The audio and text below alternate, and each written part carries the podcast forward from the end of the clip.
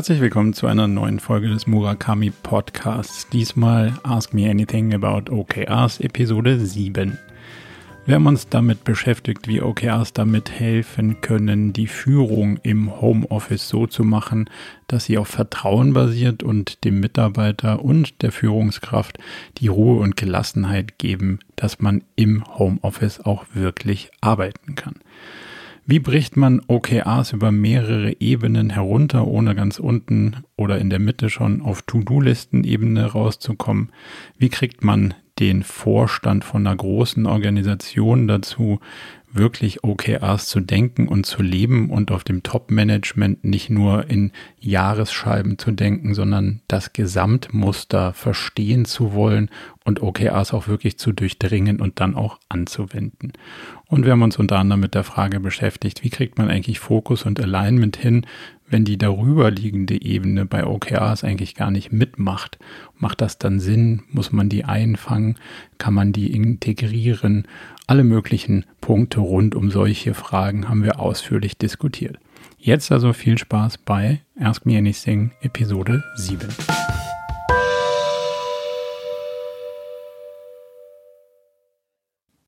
Ja, hallo. Erstmal vielen Dank für dieses Format. Also ich habe mir jetzt auch mal eure anderen Folgen angehört und ähm, sehr, sehr hilfreich. Deine Geschichte vom Rasenmäher und Meilensteine, die ist bei uns jetzt schon legendär. Okay, also wir brauchen mich. nur noch Rasenmäher als Stichwort, dann weiß jeder Bescheid. Also ganz großes Lob. Ja, die Frage, die ich diesmal habe. Bei uns ist es so, wir sind eine Abteilung von ungefähr 140 Leuten und ähm, wir sind hierarchisch ganz knapp aufgebaut, also nicht so mit Abteilungen, Unterabteilungen und Kästchen. Es gibt da eigentlich nur so zwei Ebenen.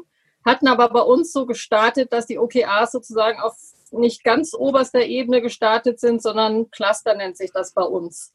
Und jedes Cluster, zehn Stück gibt es davon, hat sich eigene OKRs ausgedacht. Die waren jetzt auch nicht, ich sag mal, völlig von der grünen Wiese. Es gibt natürlich eine Strategie im Unternehmen und da waren die auch strategiekonform. Aber es ist natürlich, ich sag mal, das ist jetzt so mein Merk, wenn es auf der Ebene startet, was Alignment und ich glaube vor allem, was Fokus angeht, ist da noch Musik drin. Und deswegen haben wir gedacht, wäre es doch sehr sinnvoll, wenn jetzt die Ebene drüber, dieser kleine Management Circle, doch mal OKRs auch, ja, wie nutze ich jetzt das richtige Vokabular, vorgibt oder als Rahmenflöcke, als Inspiration, als ja, irgendwas da gibt, wo nochmal, glaube ich, ja dann doch mehr Fokus entsteht. Weil auf Clusterebene mhm. ist natürlich für jedes Cluster ist sein Clusterthema natürlich das Wichtigste. Natürlich guckt es auf Clusterebene, was ist besonders wichtig, was weniger wichtig. Aber meine Hoffnung wäre, wenn die Management-Ebene oben drüber mit OKRs anfängt und das sozusagen für Scheinwerfer nach unten weitergibt, dass da einfach noch mehr geguckt werden kann, ist das eine Thema jetzt in diesem Zyklus wichtiger als das andere. Da gab es jetzt so im Vorfeld so ein paar spannende Diskussionen, so nach dem Motto, hu, sind das denn jetzt inhaltliche OKRs, die wir jetzt als Management vorgehen müssen, oder machen wir eher so Governance-Steuerungsdinger, die so, ich sag mal, weniger konkret inhaltlich sind, aber vielleicht so jedes Projekt darunter mit auch beeinflussen kann, weil es, ich sag mal zum Beispiel jetzt Weiterbildung, jeder muss, weiß ich nicht, ich sage jetzt einfach mal Tütentext, seine Datenkompetenz um 10 Prozent erhöhen oder so. Das wäre etwas, was jetzt nicht konkret inhaltlich wäre, sondern mehr so ein Querschnitts overall. Da wäre jetzt so mal meine Frage an dich, wenn so ein Management-Team wirklich das allererste Mal so OKRs vorgeben soll als Governance für alle. Was, ob es da so zwei, drei Punkte gibt, wo du sagst, mach das auf jeden Fall oder mach das auf keinen Fall? so klassische ja. Fallen.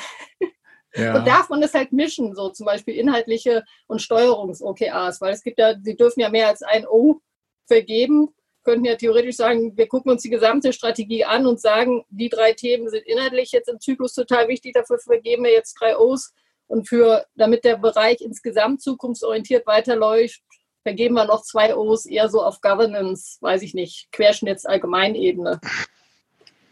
Lass mich mal verstehen, was, was ihr da, also zwei Sachen würde ich gerne verstehen. Die erste Sache ist, wie unterscheidet ihr inhaltliche und nicht inhaltliche Themen?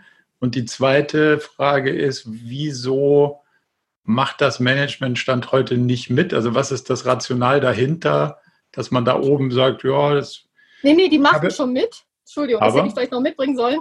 Aber sie waren jetzt in dem ersten Zyklus nicht sozusagen, dass sie O's vorgegeben haben, die dann nach unten kaskadiert, sagt man ja nicht, aligned werden, ja. sondern die waren eher so der Elfte von den zehn. Also die haben selbst für sich auch OKRs gemacht, mhm. aber waren eher so, ja, es waren so ihre eigenen OKRs. Ne? Und wir hatten auch ganz klassisch dann, dann waren wir natürlich dann auf Meilenstein-Ebene auch und die haben dann für sich sozusagen in Trello-Boards was organisiert und gemacht. Und jetzt ist eben die Überlegung zu sagen, nee, also ihr macht jetzt nicht selbst für euch, für euren kleinen Kreis OKRs, sondern welche, die wirklich drüber dann Guidance geben für die Cluster darunter. Absolut. Also ähm, die Antwort ist, ja, es macht total Sinn, dass der ganze, dass der ganze Führungskreis oben drüber OKRs macht. Und ja, es macht total Sinn, dass die inhaltlich sind, weil das ganze System ist inhaltlich. Demzufolge müssen die OKRs auch inhaltlich sein. Diese Themen, jeder soll drei Bücher lesen, das kannst du machen, das kannst du aber auch lassen. Das ist ähm, nicht hilfreich und das ist ja nicht das, wie ich ein Unternehmen steuere, sondern das sind ja sozusagen die, darunter liegenden Annahmen, dass Bücherlesen hilft. Aber die Frage ist, wo setze ich die Wetten für das nächste Quartal in Bezug auf die Ressourcen, die ich habe? So.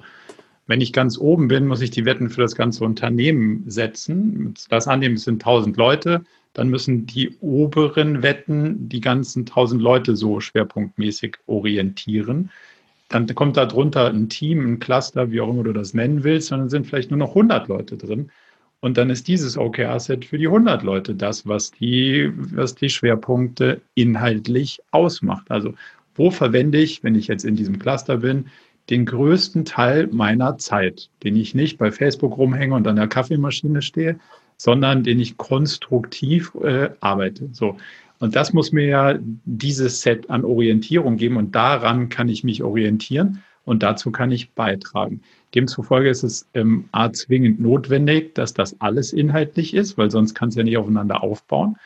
Und B, ähm, die Annahme ist, dass wenn ich ein Set in welcher Form auch immer, in welcher Etage auch immer verantworte, ist das immer das Set, das ich verantworte für alle Ressourcen, für die ich einstehe und nicht, was ich persönlich mache. Also das OKR-Set ist nicht meine persönliche To-Do-Liste, sondern ich verspreche, was aus 100 Personen mal drei Monaten rauskommen soll, wenn ich mich darauf fokussiert habe. So und diese, sagen wir mal, zehn Cluster, die dann, dann möglicherweise drunter wären, würden in Summe zu dem führen, was ich als Company Set versprochen habe, respektive worauf wir setzen, dass alle Ressourcen da reinfließen, dass wir das hinkriegen.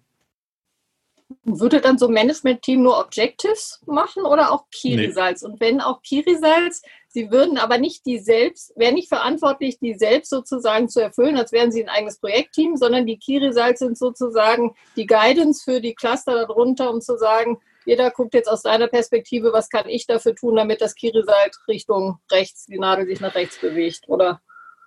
Also es ist immer so, dass man ein OKR-Set formuliert und nicht irgendwie, worauf man gerade Lust hat. Also immer O's und KRs. So, wenn man CEO ist, dann hat man das Company-Set. Wenn man Cluster-Lead oder wie auch immer das bei euch heißt, dann ist, dann hat man eben dieses Cluster-Set am Hacken. Und das ist ja das Ding mit der Verantwortung. Verantwortung kann ich nicht delegieren. So, muss ich das tun? Nein, muss ich nicht. Muss ich dafür sorgen, dass es passiert? Ja, muss ich schon. Also wenn es nicht von selbst passiert und ich in meinem OKR-Set es versprochen habe, muss ich mich danach darum kümmern, dass es auch passiert. Ob ich das selber mache, ob ich da in meinem Team ein Subteam finde oder ob sich in meinem Team einzelne Personen findet, die sich dazu berufen fühlen, dazu was beizutragen, ist äh, am Ende Teil der Aufgabe, das unterhalb des, unterhalb des Quartals rauszufinden. Aber in der Verantwortung steht auf meinem Zettel, in meinem Cluster mit den 100 Personen, die ich verantworte, wird Folgendes passieren. Und wenn es sonst keiner macht, bin ich Last Line of Defense und dann trage ich dafür die Verantwortung. Okay. Das heißt, ich bin sozusagen das, was du auch mal in einem anderen gesagt hast, eigentlich sozusagen der Auftraggeber. Und im Grunde genommen gibt es für mich immer nur zwei Punkte. Entweder ist es eh in Confidence Level auf grün und sage ich weiter, oder es ist nicht grün und dann ist es ja, dann suche ich das Gespräch nach dem Motto, wie kann ich da auf unserer Ebene irgendwie Hindernis aus dem Weg räumen, damit es wieder grün wird. Ja, vielleicht noch, also ist wahrscheinlich eine Gradationsstufe ähm, abgeschichteter. Ähm, ist natürlich nur, weil dein, sagen wir mal, äh, Direct Report sagt, es ist alles auf grün, habe ich schon Pferde vor der Apotheke kotzen sehen und Sachen schiefgehen sehen. Demzufolge erfordert es am Ende ein situatives Management, ob mein Gegenüber in der Lage ist, ähm, das richtig einzuschätzen oder möglicherweise unter einer Rot-Grün-Schwäche leidet. Also Einige Leute sehen Sachen grün, wo ich sagen würde, ha, weiß nicht, das ist farblich irgendwie eher ein Rotton. Da gucke ich beim nächsten Mal ein bisschen genauer hin. So, das ist jetzt keine mathematische Regel, nur weil da grün steht, winke ich alles durch, sondern es ist ja wie bei allem Selbstwahrnehmung und Fremdeinschätzung. Also wenn du sagst, das ist grün, sollte ich das Gegenpart dazu auch haben mit den Details, die ich kenne, glaube ich auch, das ist grün und dann brauchen wir da nicht viel Zeit zu verwenden. Wenn du sagst, das Grün und ich denke, ha, weiß nicht, glaube, das könnte man farblich noch anders betrachten. Lass mal schauen, wie dein Verständnis da genau ist, wo das herkommt. Ich will es besser verstehen. Und das ist ja schon auch eine Form von Management. Situativ. Ich kann dir helfen, dass du am Ende dich nicht wunderst, wieso die Ampel von grün auf rot umspringt, obwohl ich das hätte schon früher so angenommen. Aber ist das nicht ein bisschen Gefahr vom Micromanagement, wenn du trotz Grün Nö. dann doch fragst, ach, aber erzähl mir alle Hintergründe?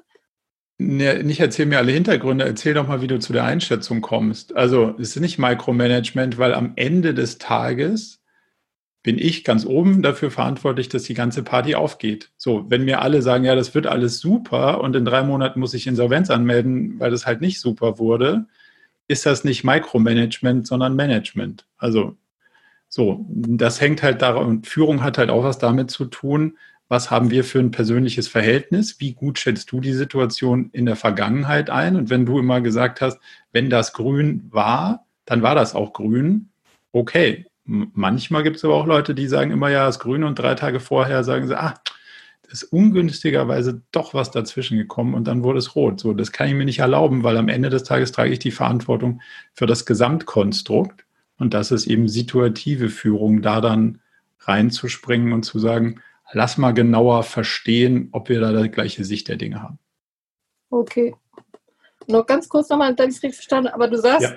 die O's sollten inhaltlich, also es soll Themen, inhaltliche Themen sein. Es sollte nicht so, ähm, jeder macht jetzt 10% mehr Weiterbildung oder jeder macht 10% Einsparung in seinem Projekt oder was weiß nee. ich, was man so sozusagen als Overlayer legen könnte. Ja, das ist das Gegenteil von einem brauchbaren OKR-Set. Also das, wir wollen nicht das, was du als Governance bezeichnet hast, das ist irgendwie KPI, Hokuspokus-Steuerung, das bringt uns gar nichts. Wir brauchen inhaltliche Aussagen.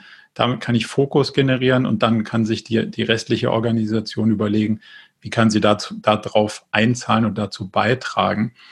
Ähm, davon abgesehen, zehn Prozent mehr Weiterbildung ist wieder nur Aufwand. Ähm, die Leute können so viele Bücher lesen, wie sie wollen. In 10 Prozent messen kann ich sowieso nicht. Wichtig ist, dass sie danach mehr wissen, als sie vorher wussten und dass wir es sinnvollerweise angewendet kriegen, weil zum Bücherlesen sind wir nicht da. Okay, ja, vielen Dank. Gerne. So, wer ist der Nächste? Glaube, ich hatte mich dann eingetragen. Ja. Ähm, vielleicht kurz zur Einladung. Also mein Name ist Claudia Mühl. Ich komme ähm, äh, aus Köln, wie ich schon gesagt habe, äh, verantworte in, bei Pama Hargreaves ähm, die, und, äh, den HR-Bereich. Und Pama Hargreaves, für die es nicht wissen, ist eine, ich würde jetzt sagen, 360 Grad Kommunikationsagentur mit einem B2B-Fokus. Mhm.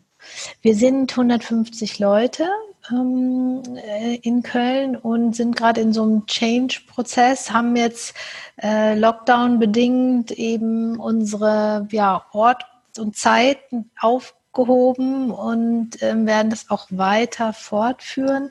Und wenn wir jetzt ähm, Arbeitsergebnisse nicht mehr nach Ort und Zeit also allein danach bemessen haben wir in der Vergangenheit zwar auch nicht, aber trotzdem verlagert sich ja jetzt da der Schwerpunkt. Dann haben wir uns überlegt, okay, wo, woran messen wir jetzt dann die Ergebnisse? Und so sind wir auf OKR gekommen.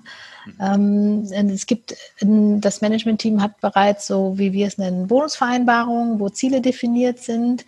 Es ist aber hauptsächlich diese Ebene. Und dadurch, dass jetzt Ort und Zeit ja ein Stück weit aufgehoben sind, wollen wir natürlich die Unternehmensziele trotzdem ähm, in irgendeiner Form definieren, beziehungsweise auch controllen, so nenne ich es jetzt mal. Ähm, und meine erste Frage wäre es an dich, ist es für dich das geeignete Instrument zu sagen, ähm, ja, wir können das jetzt daran messen. Also das ist unser Instrument ähm, zu messen, wenn wir jetzt nicht mehr die Zeit haben, sondern ähm, ne, dieses Tool, um die Ergebnisse zu messen. Das ist die erste Frage. Und die zweite Frage, ich bin jetzt nicht, habe mich nicht so tief vorbereitet wie vielleicht der ein oder andere hier wäre ähm, noch ein bisschen mehr zu erfahren zu, zu, dem begleitenden Prozess, weil es ist ja alles sehr transparent gesteuert, ne? wenn ich das richtig verstanden habe. Und ähm, wie gesagt, ohne tieferes Wissen habe ich so ein bisschen die Sorge, dass es zu bürokratisch und administrativ aufgebläht ist, weil wir haben jetzt schon Schwierigkeiten für ein Geschäftsjahr, nicht inhaltlich die Ziele zu definieren, aber diesen Prozess von ähm, Zielvereinbarung und so, ne, dass das äh, einzuhalten. Und wenn ich mir vorstelle, das im quartärlichen Rhythmus, ja, da frage ich mich gerade, wie das so dann in der Praxis sich darstellt. Ähm, vor allen Dingen, wenn man es komplett runterkaskadiert, was ja auch eine Frage weiter unten ist, wie diese Kaskadierung dann erfolgt. Lass mal die zwei Sachen ähm, auseinandernehmen. Also die erste Frage ist ja, wenn ich die mal so zusammenfassen würde, dient das ganze Modell zur Bewertung von Performance, oder? Ist so die ja, ja, richtig. Ich, ja, ich mag den Begriff Performance nicht, aber äh, ich gebe dir recht. Also genau, weil wir jetzt sagen, jeder kann von überall arbeiten und ähm, es ist auch nicht mehr 9 to 5. Ne, und das ist so die Ausgangssituation, dann müssen wir ja irgendwas haben, was sicherstellt, äh, ne, wenn jetzt, ja, was sicherstellt, dass wir unsere Ergebnisse erreichen, genau. Also es ist ähm. nicht so dieses Thema, wir haben jetzt kein Vertrauen, dass die Leute nicht arbeiten oder die performen jetzt alle nicht. Das ist es nicht. Wollte ich gerade sagen, also das, das Tool, was da hilft, ist Vertrauen. Ja, Weil das, wenn, ja wenn die im Büro rumhängen, sind sie zwar da, aber dann machen sie halt bei Facebook rum oder was auch immer gerade. Nee, nee, das ist es nicht. Das ist nur, weil bisher war halt so Standard. Ne? Jeder ist in die Agentur gekommen, hat da gearbeitet, die Projekte liefen. Dödödö. So, jetzt sind sie alle zu Hause ähm, oder sonst wo und auch die Arbeitszeiten sind aufgehoben. Ähm, es läuft ja weiterhin, aber es dient ja dann auch der Transparenz und ähm, der Sicherheit, dass dass eben unsere Ziele weiterhin erreicht werden. Und ähm, genau, und da geht es aber nicht um Vertrauen, also dass wir jetzt so ein riesiges Kontrollinstrument aufsetzen möchten, sondern eher allen Sicherheit geben möchten, ne, dass jeder weiß, was muss ich jetzt eigentlich erreichen, wenn ich jetzt sage, ich muss gar nicht mehr acht Stunden arbeiten, ich kann halt auch in sechs Stunden mein Ziel erreichen, aber dann muss ja. es ja klarer definiert sein. Absolut. Sorry, ich also, bin kompliziert gerade, merke ich nee, selber, aber der, der, der ganze Case auch nicht einfach, von daher macht das, äh, macht das durchaus Sinn. Ähm, also als Performance Management taugt es nichts ähm, und Vertrauen brauchst du. So, also es ist völlig egal, ob die Leute ins Büro kommen oder nicht. Du bezahlst sie für ihre Zeit und wenn sie Bock haben, kommt was raus und wenn nicht, nicht. So. Darauf muss man sich erstmal grundsätzlich einlassen und das ist leider der Deal. Alles andere hat man festgestellt, funktioniert sowieso nicht. Also das Ding unter Kontrolle zu kriegen, ist bis jetzt noch nicht so wirklich gelungen. Vor allen Dingen nicht dann, wenn Leute nicht zählbare Sachen machen müssen, wie Output an der Maschine, sondern ihren Geist so benutzen, wie sie ihn benutzen wollen. Und da kommt mal was Besseres raus und mal was weniger Gutes. Also das kannst du nicht kontrollieren, respektive erzwingen. Also erstmal muss der Rahmen stimmen, dass man die Freiheit und das Vertrauen liefert. So, und dann ist OKRs hilfreich dazu, das Thema, ähm, wo setzen die Leute, wo auch immer sie sind und wie viel auch immer sie arbeiten, ihre Energie rein und was kommt dann dabei raus. So. Und das äh, kannst du über den Zeitverlauf natürlich schon sehen, dass es Leute gibt, die sich bestimmte Themen nehmen und versuchen zu bearbeiten. Und dann finden sie Mittel und Wege, dass das auch klappt. Und bei anderen klappt es vielleicht ähm, nicht so oft. So der Rückschluss, dass es nicht klappt, ist nicht fair, weil wir steuern in Unsicherheit. Also wenn das schon mal jemand gemacht hätte, dann hätte man auch gewusst, wie es geht. So, dann kann ich dir auch sagen, so und so geht's. Wenn ich aber in Unsicherheit steuere, kann ich dir nicht sagen, wie es geht. Also ist sie sozusagen die Leistung oder Performance am Ergebnis festzumachen, ja unsinnig, weil wir wissen ja nicht, wie es geht. Also taugt es überhaupt nicht, um Performance oder Bemühungen abzulesen. Woran du das ablesen kannst, ist, wie Leute damit umgehen. Also du kannst den Prozess beobachten. Wie geht jetzt jemand damit um, wenn er schnell was gefunden hat, was funktioniert? Wie geht jemand damit um, wenn er was gefunden hat, was nicht funktioniert? Und wie macht er danach was anders? So, das ist das Einzige, wie du sozusagen Performance-Fähigkeit zukünftig irgendwie einschätzen kannst, weil nur weil ich jetzt einmal rausgefunden habe, wie es ging bei der Sache, heißt das nicht, dass ich die nächste Sache, die ich wieder nicht weiß, auf die gleiche Art und Weise ähm, lösen kann. So gesehen geht es ja darum, ein, ein, ein, eine Herangehensweise, ein Mindset, ein intellektuelles Auseinandersetzen mit Ursache-Wirk-Prinzipien zu beobachten und zu gucken, wie verhalten sich die Leute in, innerhalb dieses Frameworks. Und dann kann es auch mal sein, dass da nichts rauskam aber es kann auch sein, dass es inhaltlich eigentlich falsch war und wir haben es alle nicht besser gewusst. Dann ist total fair, dass nichts rauskam. So. Und das musst du natürlich gegen die Zeit halten. Also du sagst, ich investiere drei Monate und dafür hätte ich gerne, wenn es gut läuft, das, was in diesem OKR-Set steckt. So, wenn es gut läuft, kriege ich das. Wenn es nicht so gut läuft, kriege ich das nicht. Aber dann hatte ich genauso die Hypothese, dass die Ursache und Wirkung so ist, wie sie, wie wir sie uns vorgestellt hatten, wie derjenige, der das OKR-Set versucht hat umzusetzen, weil sonst wäre er nicht losgelaufen damit. Wenn ich kein Ergebnis darin kriege, wie wir es uns versprochen haben, dann hätte ich gerne einen Erkenntnisgewinn. Also, was haben wir daraus gelernt, was wir beim nächsten Mal anders machen? Dann weiß ich zumindest mal, so geht's nicht. So, das ist auch drei Monate Invest wert. Wenn ich nicht gelernt habe, wie es nicht geht und wenn ich auch nichts auf der Habenseite habe, dann war es das Invest vielleicht nicht wert. Und dann muss man sich nochmal fragen, hm, wo sind wir hier abgewogen und warum nicht? Also ganz so trivial ist das nicht, um rauszufinden, war es denn das Investment wert? Aber deswegen brauchst du ja, jetzt kommen wir zu deiner zweiten Frage, einen schnellen, iterativen Prozess, der diese Sachen hinterfragt, die Wetten rekalibriert und Learnings generiert, bevor du zwölf Monate investiert hast, um dann rauszufinden, das war wohl nichts. So, das ist eine Risikominimierung.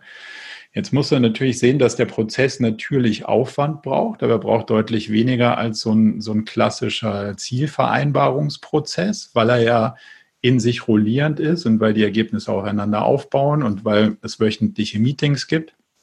Das heißt, ich setze mich ja nicht einmal hin alle zwölf Monate und sage, was könnte ich denn mal mit meiner Zeit so anfangen, sondern ich habe das ja auf einer wöchentlichen Basis und demzufolge schreibe ich ja auch die Ideen fort, die ich für die nächste Zeit generiere und demzufolge habe ich ja schon einen wahnsinnigen Backlog, wo ich daraus schöpfen kann, um zu sagen, so im nächsten Quartal ist das, das, das, das, das.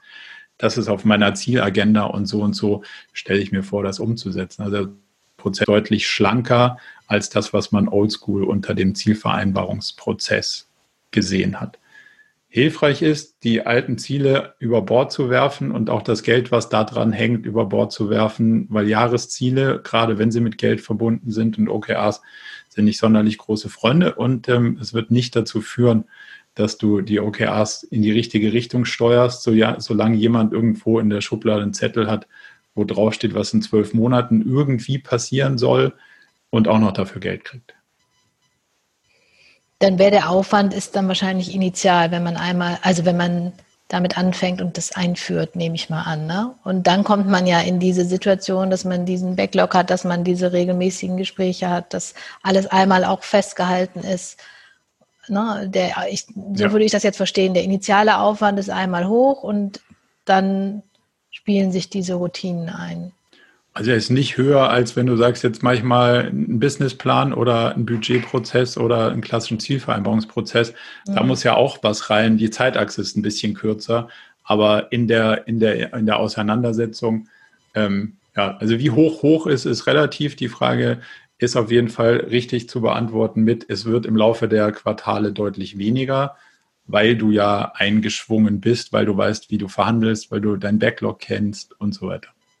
Okay, und um nochmal das ähm, zusammenzufassen, zu verstehen, als Instrument, um jetzt eine Ergebnismessung herbeizuführen aufgrund eben einer, neuen Arbeits- Situation, Kultur, sagst du, ist es nicht geeignet?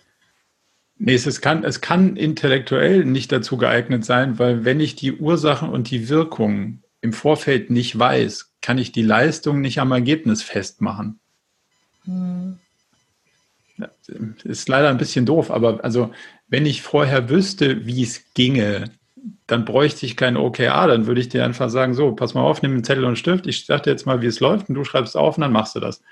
Das, das ist ja, kann man Micromanagement, Makromanagement, das ist ja mhm. oldschool. Also ich weiß, wie es geht und sag dir, was du machen musst. So, jetzt weiß ich plötzlich nicht mehr, wie ich dem KI-Bot irgendwas beibringe, weil das weißt nur noch du und du weißt es auch nicht so genau. Demzufolge müssen wir jetzt zusammen rausfinden, wie es geht. So kann ich dir jetzt beim rausfinden, wie es geht, in drei Monaten den Schuh mhm. aufblasen, weil es nicht geworden ist? Nee, ich kann aber auch nicht sagen, wie das hätte, hättest machen sollen, weil wir wissen es ja beide nicht. Sonst hätten wir alle schon autonom fahrende Autos und den ganzen Krempel. Es ist ja unsicher so. Und deswegen ist ja das, was du angenommen hast, was rauskommt, von der Realität, auf die du triffst, komplett entkoppelt. Und da es entkoppelt ist, ist es unsicher. So, und jetzt kannst du aufgrund der Unsicherheit nicht sagen, aber ich wollte doch, dass das rauskommt. Das ist ein frommer Wunsch, aber kein Ziel. In einem frommen Wunsch kann ich keine Leistung festmachen. Okay, danke. Unabhängig davon, wo die Leute arbeiten. So. Und deswegen muss man sich so ein bisschen von dem alten Begriff lösen. Ich habe jemandem gesagt, ich hätte gerne, dass X rauskommt und dann kam X raus und dann war es gut. Und wenn Y rauskommt, war es schlecht, sondern wir wissen es beide nicht. Und das mhm. ist ja schon mal die erste große Erkenntnis in dem ganzen Steuern bei Unsicherheit. Wir wissen es beide nicht ist auch eine große Herausforderung für eine Führungskraft, das einzugestehen und nicht zu sagen, mir nach, ich weiß, wo es lang geht, sondern, ey Freunde, ich habe auch keine Ahnung, aber wir probieren es mal. Mhm, alles klar, danke. Gerne. Jetzt ist, glaube ich, der Rheingau dran. Genau, richtig. Ja, ähm, Michel Asmus, äh, mein Name kurz zur, zur Firma. Wir sind die Firma Red Hat. Wir sind ähm, die IT-Provider oder diejenigen, die das Betriebssystem Linux verkaufen. Äh, ein Open-Source-Produkt, was verkauft wird, ist möglich. Wir sind äh, eine Tochter der IBM, haben weltweit äh, über 19.000 Mitarbeiter inzwischen, ähm, wurden, wie gesagt, letztes Jahr leider von der IBM akquiriert und äh, jetzt äh, ähm, eine Tochter, noch eine Tochter, aber ähm, immer noch eigenständig, ähm, haben in Deutschland ca. 150 Vertriebsmitarbeiter und ähm, ich bin, mein, mein Chef sagt, du bist das Gehirn der Organisation in Deutschland, also ich bin strategisches Projektmanagement für die deutsche Geschäftsführung okay. und seit vier Jahren im Betrieb. Und da kommen wir nämlich auch zum Punkt, ähm, wir versuchen seit vier Jahren oder ich versuche es, ähm, dem Management-Team hinterherzurennen und sie dazu zu motivieren, die Tasks, die sie sich selbst in Management-Meetings geben, umzusetzen. Und ähm, das tue ich mehr oder weniger erfolgreich. Sie freuen sich immer alle, wenn ich sie anrufe und sagen, ach, es ist toll, mit dir zu quatschen, aber ja, meine To-Dos, die habe ich jetzt nicht abgearbeitet. Und so hüpfen wir von Meeting zu Meeting sind aber super erfolgreich in unseren Vertriebszahlen. Also wir äh, jedes Jahr 20 Prozent ähm, Wachstum, alles super, alles tutti frutti. Aber jetzt so langsam kommen wir in die Phase, wo wir mit der Low-Hanging Fruit-Strategie nicht mehr weiterkommen. Mhm. Und ähm, Ausschluss war dann ein, ein Meeting im Mai, wo ich gesagt habe, das geht so nicht mehr. Das ist ähm, ja, einfach nicht, nicht erfolgreich und ähm, bin daraufhin zu meinem Chef und habe gesagt, wir müssen was ändern. Es war sich auch jeder bewusst, dass wir was ändern müssen in der Art und Weise, wie wir unsere Aufgaben managen und wie wir uns strukturieren. Ähm, jetzt habe ich noch so ein kleines Nebenhobby, das nennt sich äh, eine Doktor, also eine Promotion Richtung ähm, ja, ähm, agiles Management und da sind mir die OKRs begegnet. Mhm. Und jetzt habe ich ähm, das mal vorgestellt, fanden alle super, aber dann kam mein, mein Lieblingsspruch, wieder ein neues Tool für oder wieder ein neuer Begriff für etwas, was es schon seit Jahren gibt. Wir erfinden das Rad irgendwo nicht neu, sondern geben dem Ganzen einfach einen anderen Begriff. Ich frage mich jetzt, ich habe so ein kleines Team von fünf Leuten, die sehen den, den Mehrwert dahinter und verstehen, dass wir uns verändern müssen. Wie kriege ich es hin, ein Mindset Change oder ein Behavior Change zu haben, um dann sich zu verändern und OKRs zu äh, implementieren? Ähm, gute Frage. Also, erste Frage ist, wieso rennst du einem Manager hinterher, dass er seine Aufgaben macht? Ja, weil ich, ich bin das schlechte Gewissen der Firma. Aber, äh, aber, lass, lass, aber lass das doch. Habe ich auch, habe ich dann auch irgendwann gemacht. Ich habe das dann auch irgendwann gelassen. Ist dann auch irgendwann aufgefallen, dass es halt niemand mehr trackt. Und dann wurde sich das wieder vorgenommen, dann habe ich es wieder versucht, dann habe ich es anders versucht. habe ich Scrum gemacht und habe gesagt, okay, lass uns versuchen, das ein bisschen agiler zu machen. Es ist ein todmodernes Unternehmen. Also wir sind ähm, gerade mal sieben Jahre alt, riesengroß, Open Source, Open Innovation, Open Culture, alles toll, aber stur konservative Management-Team und super also, traditionell. Der, der erste Punkt ist, ähm, dass das, also das wird nicht funktionieren, dass ein Projektmanagement-Office sozusagen hinterher rennt und den Leuten die Schuhe bindet, sondern die Leute müssen sich selber die Schuhe binden wollen oder sie stolpern. So mhm. fängt es mal an. Also du kannst das, äh, den Hund zum Jagen tragen oder wen auch immer man zum Jagen trägt, ist irgendwie eine ziemlich ungünstige Definition, wenn man das mit Top-Managern versucht, weil dann sind die irgendwie, dann sitzen die da verkehrt, weil die sollten eine Grundmotivation haben, Dinge voranzubringen. Der zweite Punkt, der irgendwie hilfreich ist zu verstehen, ist, du hast gesagt, wir sind sehr erfolgreich. Das ist, ähm, Erfolg verzeiht Fehler. Wir versuchen die ganze Zeit unsere Kunden darauf hin zu trainieren, auf die Situation, wenn die Ebbe kommt, siehst du, wer ohne Hose baden geht. Also erst wenn du rausfindest, dass du die Erfolge erzielt hast, weil du richtige Entscheidungen getroffen hast, kannst du dich dafür glücklich schätzen oder loben. Andersrum zufrieden sein. Wenn du sagst, ich weiß auch nicht genau, wo diese Sales-Zahlen herkommen, aber sie kommen, dann kannst du relativ sicher sein, dass hier die Flut die Füße wegzieht, wenn sie sich in Ebbe verwandelt und dass es besser gewesen wäre, mit einer Badehose loszuziehen, weil irgendwann kommt die Ebbe so. Einige sind von diesem ganzen Corona-Ding relativ hart getroffen worden und stellen fest, Mist, hätten wir früher mal drüber nachgedacht, was eigentlich unsere wirklichen Treiber des Erfolgs sind, müssten wir jetzt nicht so rumzappeln. Demzufolge ist vielleicht ganz hilfreich, im Management sozusagen eine gewisse Awareness dafür hinzukriegen, dass Being Right for the Right Reasons der einzige Grund ist, wofür man sich am Ende auf die Schultern klopfen kann. Das ist wieder der gleiche Punkt, den wir vorher hatten. Weil ich zufällig über ein gutes Ergebnis gestolpert bin, kann ich danach nicht rumrennen und sagen, das war total geil, was wir hier rausgehauen haben, sondern ich muss rausfinden, hm, ich weiß eigentlich auch nicht genau, wo das herkommt, aber es wäre interessant, mal rauszufinden. So. In der Kombination sollte ja irgendwie eine Einsicht stattfinden, dass wir verstehen sollten, was zu den guten Ergebnissen führt und was vielleicht zu nicht so guten Ergebnissen führt. Also welche Sachen von den Aufgaben, die keiner macht, kann man getrost weglassen und welche sollte man vielleicht dann doch endlich mal machen. Und deswegen, also na klar, es ist alles keine neue Erfindung, aber aus verschiedenen Perspektiven betrachtet und mit, einem gewissen, mit einer gewissen Feinheit sind es doch schon durchaus andere Gedankenkonstrukte, die dahinter stehen. Und äh, bei OKRs geht halt genau nicht um, um ein Tool für Projektmanagement. Aufgaben interessieren uns überhaupt nicht, sondern es geht um Ziele. Das ist was ganz anderes. Du musst natürlich ein paar Aufgaben erledigen, um am Ende Ziele zu erreichen, aber der wird keiner hinterherrennen, um deine Aufgaben zu erledigen, sondern die wird, ich würde einer fragen, wie sicher bist du, dass du dein Ziel erreichst? Eine ganz andere Frage. Ich werde dir deine To-Do-Liste nicht hinterher tragen und das wird auch sonst niemand tun. Am Ende wirst du aber gefragt, sag mal, wieso hast du dein Ziel nicht erreicht? Erklär doch mal. Und dann wäre ganz hilfreich, wenn man nicht sagt, du, ich hatte hier eine lange Liste mit Aufgaben, aber ich habe es einfach nicht gemacht. Oder ich habe ganz viel gemacht, das hat aber nichts gebracht. Das wäre ja, das wäre ja fast noch schlimmer, weil wenn man einfach nichts machen würde, dann hätte man wenigstens eine gute Zeit im Schwimmbad gehabt. Wenn man die falschen Sachen macht, dann war man auch noch gestresst. So, das wäre ja ungünstig. Demzufolge lohnt sich wahrscheinlich mal in der Gruppe drüber nachzudenken, rauszufinden, was ist denn jetzt das, worauf wir setzen, was sollte denn da rauskommen?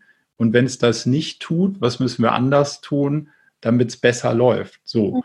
Und das, dann sind wir wieder bei dem Punkt von vorhin, Verantwortung übernehmen. Wenn ich als Manager für diesen Zettel hier Verantwortung übernehme, dann werde ich in drei Monaten dafür gerade stehen, dass das geklappt hat oder nicht. Und wenn oder nicht, muss ich ja durchaus mal erklären, was mache ich anders oder wie kam es dazu, was müssten wir noch besser verstehen, damit das nicht nochmal passiert. So, und wenn mich keiner nach dieser Verantwortung fragt, dann muss man ja eine Etage nach oben gehen und sagen, wieso forderst du keine Verantwortung von deinen Führungskräften ein? Weil, also solange ganz oben jemand an der Verantwortung zieht, kann die ja nicht weg. Man kann die ja nicht delegieren in dem Sinne, sondern man kann nur sagen, hm, ich habe jemand anderen in eine Verantwortung genommen, mir andere Teilbereiche davon zu versprechen, mhm. aber ich bin die nicht los und ich kann die auch nicht abgeben. Aber solange das Gesamtkonstrukt auf Verantwortung basiert, was eine Mindset-Frage ist, kannst du ja gar nicht wirklich ab, abhauen. So. Und das wären wahrscheinlich so die Stellschrauben, an denen man mal anfangen sollte zu diskutieren, warum ein Zielvereinbarungsmanagement, Steuerungssystem dabei helfen kann, darüber nachzudenken, was versuchen wir, dass bei rauskommt, wie versuchen wir das hinzukriegen und was können wir daraus lernen. Mhm. Okay, sehr gut, danke. Also das ist auch, ist jetzt nicht so, dass ich da jedem hinter den einzelnen To-Dos äh, hinterherlaufe. Es ist allerdings sehr taktisch und sehr, ich nenne es jetzt mal situativ, aber wenig, wenig strategisch und langfristig. Also wenn ich frage, ähm, ja, was, was sind unsere Ziele, was sind unsere Goals, dann haben wir natürlich als Vertriebsorganisation ein Vertriebsziel, was wir von oben runter bekommen. Das müssen da wir fängt, da, da fängt der ganze Käse schon an. Ja, nicht ja, nicht ja, sondern ja. Da, also da fängt der Käse an, am allergrößten schief in der Manege zu hängen, weil ein Vertriebsziel als losgelöstes Vertriebsziel ist ja meistens nicht gut. Wenn du dir dann mal den Rest der Organisation anguckst, wird vertrieben, was zu, also was sich vertreiben lässt. Die Grundidee ist aber, damit das Gesamtspiel am Ende aufgeht, nicht, was sich vertreiben lässt, muss man vertreiben, sondern was sinnvoll ist, sinnvoll ist zu vertreiben. Mhm. Habe ich Ressourcen X übrig, habe ich Produkt Y auf Lager rumliegen, habe ich äh, Marge Z bei dem einen Produkt mehr als bei dem anderen Produkt und das mal eine Komplexität von einer ganzen Organisation, Umsatz ist nicht gleich Umsatz. Das Produkt A ist nicht so gut wie das Produkt B. Es ist einfach eine Geschichte, die nicht stimmt, mhm. wenn man die Gesamtorganisation mal versteht. So. Es gibt immer Produkte mit einer besseren Marge, mit einer besseren Verfügbarkeit, mit einer besseren Umsetzbarkeit. Die Ressourcen sind komplex. Irgendeiner muss da hinten, was der eine verkauft hat, muss der andere noch auch in die Realität Customer Success, wie auch immer, schiebt man dann ab und sagt, ja, das ist ein anderer Organisationspart. Hauptsache, ich habe meine Sales-Ziele erreicht. Und dann fängt der ganze Baujahr an, ins Wanken zu geraten. Und da wird es spannend, das erstmal holistisch zu betrachten und nicht zu sagen, Sales-Ziel ist gleich Umsatz X, sondern Sales-Ziel muss ja sein, was kann meine Organisation in den nächsten drei Monaten eigentlich gerade verkraften? Und wie werden die Kombinationen aus Produkt A, B, C, D am besten? Zu welchem Zeitpunkt? Zu welcher Menge? Was kann ich denn, was will ich denn verkaufen? Und mhm. nicht.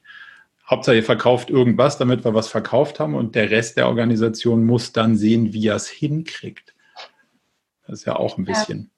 Ja, ja das ist aber äh, gut äh, in der 18.000 Mann Bude schwer, weil. Das ist überhaupt nicht schwer. Das muss halt nur hoch genug anfangen. Ja, und da, da fangen wir halt schon an. Also wir sind äh, ja. so groß und amerikanisch und das kommt alles rüber, geschwappt über den Teich. Und dann heißt es, das sind eure Ziele. Und by the way, es sind dieses Jahr nicht 20 Prozent Wachstum, sondern 25. Aber gut, ähm, das, das macht Sinn, das wissen wir alle auch. Nur, ja, da Aber das hat, das hat wieder was mit Verantwortung zu tun. Will ich mich von Schwachsinn steuern lassen? Also wenn ich dann der Deutschland-CEO bin, sage ich, coole Idee, lieber amerikanischer Kollege. Hast du dir mal überlegt, wo das herkommen soll? Hast du mal aus dem Fenster geguckt? Oder die New York Times wäre vielleicht ganz gut irgendwie mal gelesen zu haben, weil wir haben hier auch irgendwie äh, sinnvolle Themen gerade, die uns ein bisschen vom Umsatz mal abhalten.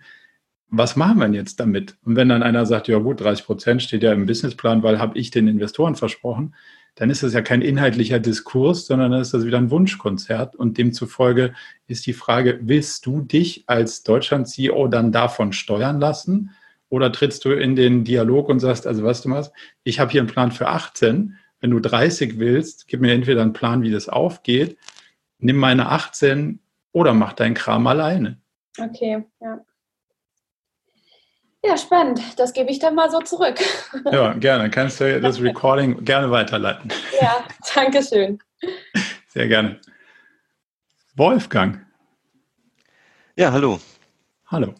Ähm, ja, ich hab, bin noch ganz neu in dem Thema OKRs. Ja. Und zwar, wir haben äh, letztes Jahr eine Firma gegründet mit drei Gesellschaftern, haben jetzt drei Angestellten und hatten uns natürlich eine bestimmte Strategie auch zurechtgelegt, wo wir uns auf dem Markt hinbewegen wollten. Ähm, und äh, uns hat dann im Prinzip der Erfolg äh, eigentlich gelähmt. Also was du schon gesagt hast, manchmal ist Erfolg auch wirklich gefährlich, ähm, weil wir waren einfach, haben zu viel zu tun gehabt und konnten, haben nicht keine Zeit gehabt, uns wirklich um die Umsetzung der Strategie zu kümmern. Mhm. So, und äh, deshalb habe ich mich mit dem Thema jetzt OKR mal angefangen zu beschäftigen, weil ich wissen wollte, hilft das vielleicht äh, gerade in so einer Zeit, wo man eigentlich vom Tagesgeschäft zu sehr beschäftigt ist, zu sehr abgelenkt ist, ähm, dann trotzdem seine strategischen Ziele weiter verfolgen zu können. Und ist es handelbar, machbar, auch von so einer kleinen Organisation? Wie gesagt, wir sind drei, äh, drei Gesellschafter, äh, die alle auch Umsatz natürlich mitmachen müssen. Also wir haben keinen Wasserkopf, der sich jetzt nur um die Unternehmensentwicklung kümmern kann, äh, sondern das geht alles halt von der produktiven äh, Zeit ab, die wir, äh, wo wir verkaufbare Produkte erstellen sozusagen. Ne? Ähm, das ist so das, wo ich jetzt so stehe. Lohnt es sich da jetzt noch mehr Zeit zu investieren in die Methode für uns oder, oder äh, sollte ich es lieber gleich sein lassen und sagen, wird erstmal größer? Also ich, ich kann dein Problem verstehen. Ich habe ja auch eine kleine Pommesbude. So gesehen weiß ich ungefähr, wo du stehst. Ähm, aber es macht total Sinn, rauszufinden, was willst du verfolgen oder nicht. So, wo willst du deine Energie reinstecken und wo nicht. So, und wenn du jetzt sagst, hm, das Tagesgeschäft hilft nicht dabei, die Strategien umzusetzen, hm. dann hast du entweder das falsche Tagesgeschäft oder die falschen Strategien. So, wenn das wirklich so wäre, dass das komplett voneinander entkoppelt ist, dann rennst du entweder gerade Geld hinterher, weil es Geld ist, und du sagst, es, eigentlich will ich was ganz anderes machen, aber davon kann ich die drei Leute bezahlen. Mhm. Ich habe aber keine Idee, wie ich die drei Leute bezahlen kann mit dem, was ich eigentlich machen will. Oder andersrum. Und du sagst, hm, eigentlich habe ich noch nicht die Strategie gefunden, aber irgendwas lässt sich verkaufen, ich weiß aber auch noch nicht so genau warum. Mhm. Du solltest versuchen, dass das irgendwie aufeinander aufbaut und dann sagst, ja, es ist nicht, das Tagesgeschäft hält mich nicht ab davon, die Strategien zu erreichen, sondern es zahlt darauf ein, dass wir sie genau. erreichen. Also das, die Frage ist nicht, wie viel Zeit solltest du in die Erstellung von OKRs investieren, sondern wie viel Zeit solltest du in das Tagesgeschäft investieren, was du heute treibst, wenn du das Gefühl hast, dass es nicht zu deinen Strategien passt, wenn du glaubst, dass die Strategien die richtigen sind? Mhm. Ja, es ist jetzt nicht so, dass das Tagesgeschäft gar nichts damit zu tun hat, äh, was wir vorhaben zu machen, nur die Art und Weise. Äh, also wir sind eine kleine IT-Beratung ähm, ja. und das klassische Geschäft ist da Time and Material und da kannst du nur wachsen, wenn du halt Personalwachstum hast. Und da wollten wir halt raus und sagen, eigentlich wollen wir hin, mehr in die ähm, Service-Produkte zu delivern und zu sagen, wir verkaufen zu Festpreisen und äh, steigern intern unsere Produktivität, ohne dass wir dann ähm, Umsatz, äh, um, also dass wir eine Umsatzsteigerung kriegen können, ohne dass wir Mitarbeiter aufbauen müssen. Also eigentlich ist schon inhaltliche Tätigkeit die gleiche, nur im Prinzip die Verpackung, das, was wir verkaufen, ist was anderes. Ähm, insofern beißt es sich nicht wirklich so, das Tagesgeschäft, nur es frisst halt einfach so viel Zeit, ähm, dass wir kaum dazu kommen, diese anderen Themen, die diese Positionierung auf den Markt wirklich voranzutreiben. Ähm, weil wir kommen nicht schlicht und einfach nicht dazu. Naja, also es gibt äh, so, ein, so ein Buch der Selbstentwickler. Ähm, weiß nicht, ob du das mal gehört hast. Das ist ein ganz lustiges 120 Seiten Buch und da gibt es so einen Satz drin, ähm, du machst genau das, was du machen willst und alles andere war dir nur zu teuer. Mhm. Also offensichtlich ist dir mehr wert, deine Zeit für das, was du Tagesgeschäft nennst, zu investieren, als für die anderen Sachen. So, das heißt ja keine Zeit haben, die Zeit ist ja da. Du musst sie halt nur mhm. anders priorisieren. Mhm. Alte Geschichte. So. wann ziehst du dich raus und sagst auch mal dem schnöden Euro, das ist jetzt billable hour, verstehe ich, kann ich aber nicht machen, weil. Mhm. Ich kann dir sagen, also ich kann dir sagen, dass das eine schwere, eine schwere Entscheidung ist. Also mhm. jede non-billable hour, die ich mache, also ich kann dir genau sagen, was mich sowas hier kostet, wenn ich so rum betrachten würde, weil es würde da draußen irgendjemand geben, der drei Euro hierfür ausgibt. Mhm. Aber ist es mir mehr wert, das zu machen? Ja, ist es mir. Also habe ich da mehr Lust drauf? Ja, habe ich. Also mache ich das mhm. so. Mhm. Das heißt aber, die drei Euro verdiene ich an der anderen Stelle nicht. Und das ist ein Trade-off. Und den Trade-off musst du eingehen. Und dann hast mhm. du die Zeit für das, was du machen willst.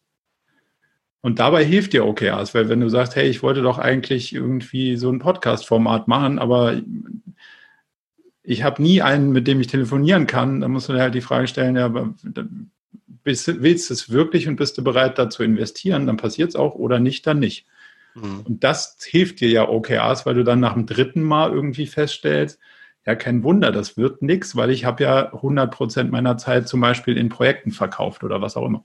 Mhm. Okay. Also von daher, um deine Frage konkret zu beantworten, ja, ich glaube, es macht total Sinn, weil es hilft dir, diese Fragen zu beantworten. Mhm. Wo willst du rein investieren und wo nicht? Mhm. Und wie viel Zeit meinst du, muss man investieren, um, um so eine Steuerung aufzubauen mit OKRs?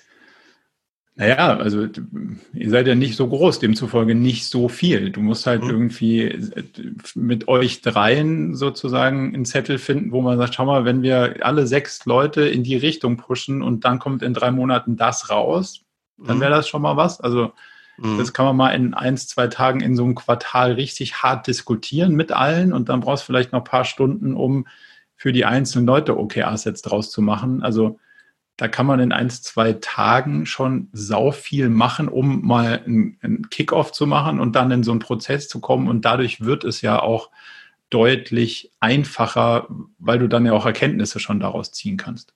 Mhm. Also so einen initialen Aufwand, das sehe ich nicht so als ein großes, großes Problem an, sich dann mal wirklich zwei Tage zusammenzusetzen und irgendwie sowas zu arbeiten und, und To-Do-Listen oder ähnliches zu machen.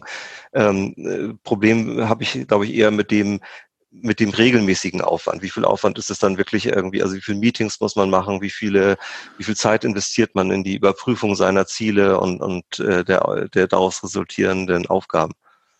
Ähm, siehst mal andersrum, die Sachen passieren eh. Also die Sachen sind nicht weg, nur weil du sie nicht strukturierst. Die Sachen sind sowieso da. An der Kaffeemaschine, du kriegst 47 E-Mails, 13 Slack-Nachrichten, 12 mhm. WhatsApp und dann schleppt dich dauernd einer in den Meetingraum und sagt, hast du mal gerade ein paar Minuten. Und das ist meistens kurz vor acht, also dann, wenn es mhm. gut passt. Das ist ja nicht weg, nur weil du es nicht versuchst zu strukturieren. Mhm. Unsere Erfahrung ist, es wird strukturierter und damit wird es kanalisiert und damit wird es deutlich also deutlich smoother. Das heißt, du kriegst weniger Ablenkung von den Seiten und kommst halt viel strukturierter dazu und stellst dann irgendwann fest, zu diesem Block komme ich nie. Und offensichtlich ist er mir auch nicht so wichtig, dass ich dazu kommen werde. Also mhm. lass ihn doch aus den Zielen rausnehmen und dann wissen wir alle, dass wir jetzt nicht versuchen. Und dann kann ich mit der Energie mich auf die anderen Sachen fokussieren, dann passiert das wenigstens wirklich. Mhm. Und das ist ja der heilsame Teil des Prozesses. Also auch der, also unterwegs festzustellen, ich investiere gerade Woche für Woche Energie in die falschen Sachen, ist ja auch total sinnstiftend, da vielleicht eine Stunde in die Reflexion zu stecken, aber dafür dann aufzuhören, die falschen Dinge zu machen. Mhm. Ja. Hilft das? Ja, hilft. Danke. Sehr gerne. Andreas. Hi, ähm, Andreas von dieser kleinen Gesellschaft hier in Hamburg namens Otto. Ähm, die ist dem einen oder anderen vielleicht bekannt. Ja. Und dort bin ich als agiler Coach unterwegs und äh, zwar im BI, Business Intelligence Umfeld. Und wir machen mhm. seit ähm, Oktober letzten Jahres, haben wir eine Schulung bekommen und führen dort ähm, in der BI OKR ein. Äh, OKR ist aber auch ein Thema in der ganzen Organisation an verschiedenen Stellen, ähm, ganz oben vom Vorstandsvorsitzenden auch. Äh, großes Interesse und deswegen eben bei BI so, ich will mal fast sagen, ähm, Vorläufer oder Pilot, um zu sehen, wie das funktioniert. Wieso macht der Vorstand nicht den Pilot, wenn er großes Interesse hat? Ja, das ist eine gute Frage. Ähm, kann ich dir nicht beantworten. frag, frag ihn mal, weil da gehört der Pilot eigentlich hin. Also, wenn die Piloten sitzen ja in der Regel vorne. Mhm. Das ist ja, hier nicht anders. Ja, aber BI ist eben ähm, so ein ne, Hightech-Unternehmen ähm, innerhalb des Unternehmens und deswegen hieß es, naja, wenn ihr das hinkriegt äh, und ihr seid ja agil sowieso äh, immer vorneweg, ähm, dann macht doch auch mal OKR. Also, ähm, aber wie gesagt, ähm, andere ja. in IT machen es auch. Mhm. Ähm, aber das, das, was du sagst, ist, zahlt genau auf den ersten Teil meiner Frage auch ein. Okay. Ähm, weil wir haben dann angefangen und wir in BI ähm, stecken uns jedes Jahr eigentlich Geschäftsjahresziele. Also die beiden Direktoren stecken Geschäftsjahresziele, das haben sie letztes Jahr schon gemacht und dieses Jahr haben sie es eben als OKRs definiert. Und jetzt sind wir in den Abteilungen ähm, dabei, ähm, das runterzubrechen, diese Ziele. Beispiel ähm, Kundenzufriedenheit, höhere Kundenzufriedenheit zu erreichen für das, für dieses GJ um x NPS-Punkte. Ähm, und da stolpern wir jetzt bei der Einführung oder bei der Pilotierung sehr oft über das Thema, naja, ähm, uns wurde beigebracht, man nimmt die Strategie und teilt die, äh, unter, äh, und teilt die auf in all die unterschiedlichen Bereiche und jeder überlegt sich dann, wie kann er auf diese Strategieziele einzahlen. Strategie oder Strategieziele? auf die. Also, warum machst du einen Unterschied? Ich frage, warum machst du einen Unterschied? Du hast also, Strategieziele gesagt, nicht ich. ähm, ähm, naja, unsere Strategie äh, ist von oben definiert. Das ja, ist klar, was Strategie wir erreichen oder wollen. Ein, ja, genau. Und da fängt da es schon an. Eine Strategie ist ein Vektor und ein Ziel ist ein Wegpunkt. Ein strategisches Ziel würde einen Punkt auf einem Vektor beschreiben das macht nicht so viel Sinn. Und im agilen Kontext schon dreimal nicht. Und eine Jahresscheibe auch nicht so wirklich. So. Die Grund, also da fängt meistens die Spannung schon an. Das Grundmuster ist, eine Strategie gibt einen Vektor vor. Und der ist ja erstmal, ob ich den jetzt nur sechs Monate, zwölf Monate, 24 Monate lang entlang schreite, erstmal die gleiche Richtung. Und die Agilität sagt ja, ich kann dir nicht sagen, wo ich in zwölf Monaten bin das habe ich schon hundertmal versucht und es hat nie gestimmt. Also lasse ich es.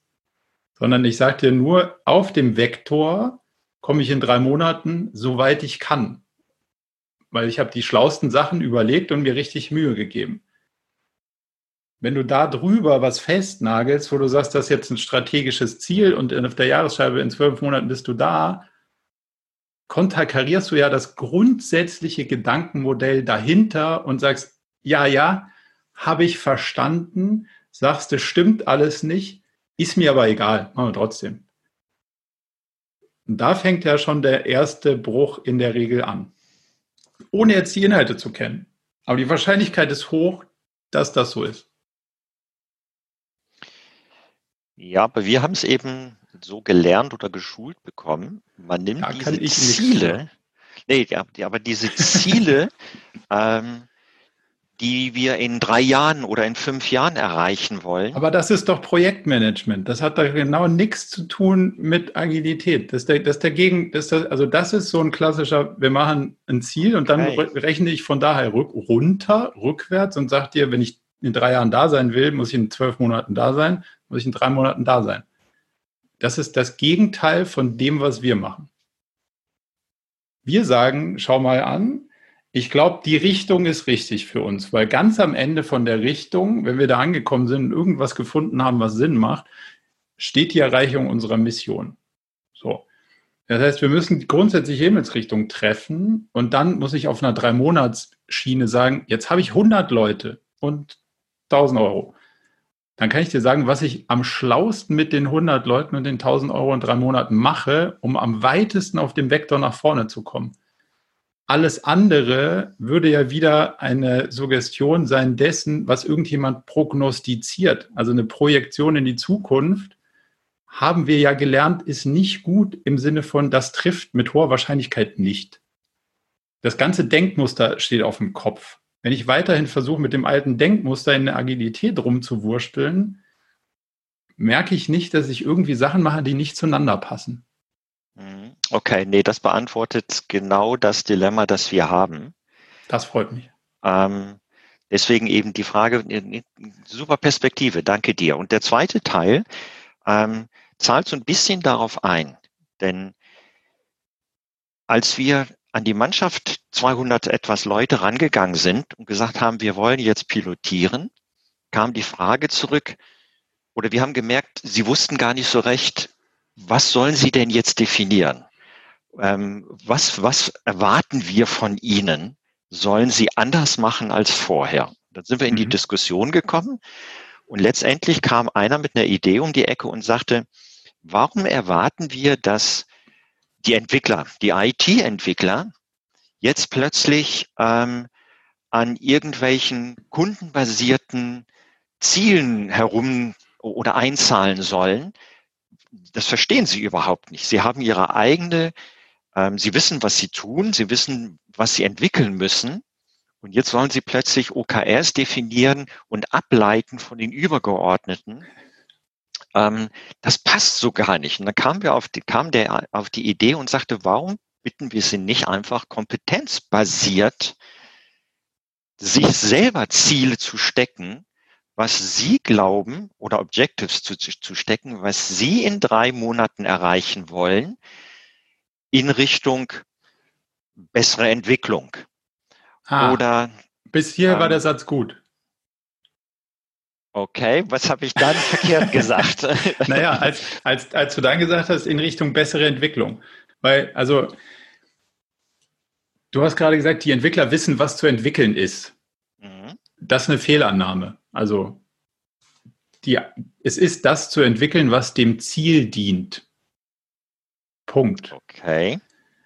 Also muss ich ja definieren, also weil du bist gerade, der letzte Teil des Satzes ist abgebogen in, mir ist egal, was ich entwickle, Hauptsache ich entwickle fehlerfrei und schnell. So. Und, dein, und der zweite Teil ist, du musst jetzt fehlerfreier und schneller entwickeln, ist nur auf dem, das ist nur auf dem Wie. Also, na klar, idealerweise entwickelst du so schnell du kannst und ganz ohne Fehler. Aber das ist ja No-Brainer. Also, mhm. wenn du CFO bist, rechnest am besten richtig. Hm. Mhm. Der denn zu sagen, unterwegs solltest richtiger rechnen, ist jetzt nicht so ein Erkenntnisgewinn. Demzufolge ist das, wie gut führst du deinen Job aus? Das ist komplexer im Entwickeln, ist mir deutlich bewusst. Ähm, aber um das zu kontrastieren, die Frage ist ja, was gilt es zu entwickeln? Ist ja eine holistische Betrachtung. Und das ist das Ziel. Und es wird das entwickelt, was dem Ziel dient und nicht, was gerade spannend ist zu entwickeln. So, und daraus leitet die Entwicklung ab, und zwar crossfunktional idealerweise, was dem Produktziel dient. So, und ob ich jetzt da ein bisschen schneller oder weniger schnell unterwegs bin, ist nicht Teil der Entwickler OKRs, sondern crossfunktional betrachtet, hat das, was ich entwickelt habe, wirklich einen Impact auf den Kunden? Oder habe ich hier die ganze Zeit an einem Schalter rumgefuhrwerkt, wo der Kunde sagt, der, der Schalter war mir vorher schon egal, jetzt ist er anders, aber er ist mir immer noch egal. Mhm. Dann hätte schneller entwickelt auch nichts gebracht. Und darum geht es ja. Okay. Das führt mich aber wieder zu dem ersten Teil. Ja. Dann muss doch irgendjemand sagen, was er haben will, was das Ziel ist. Der Kunde das eigentlich. Richtig.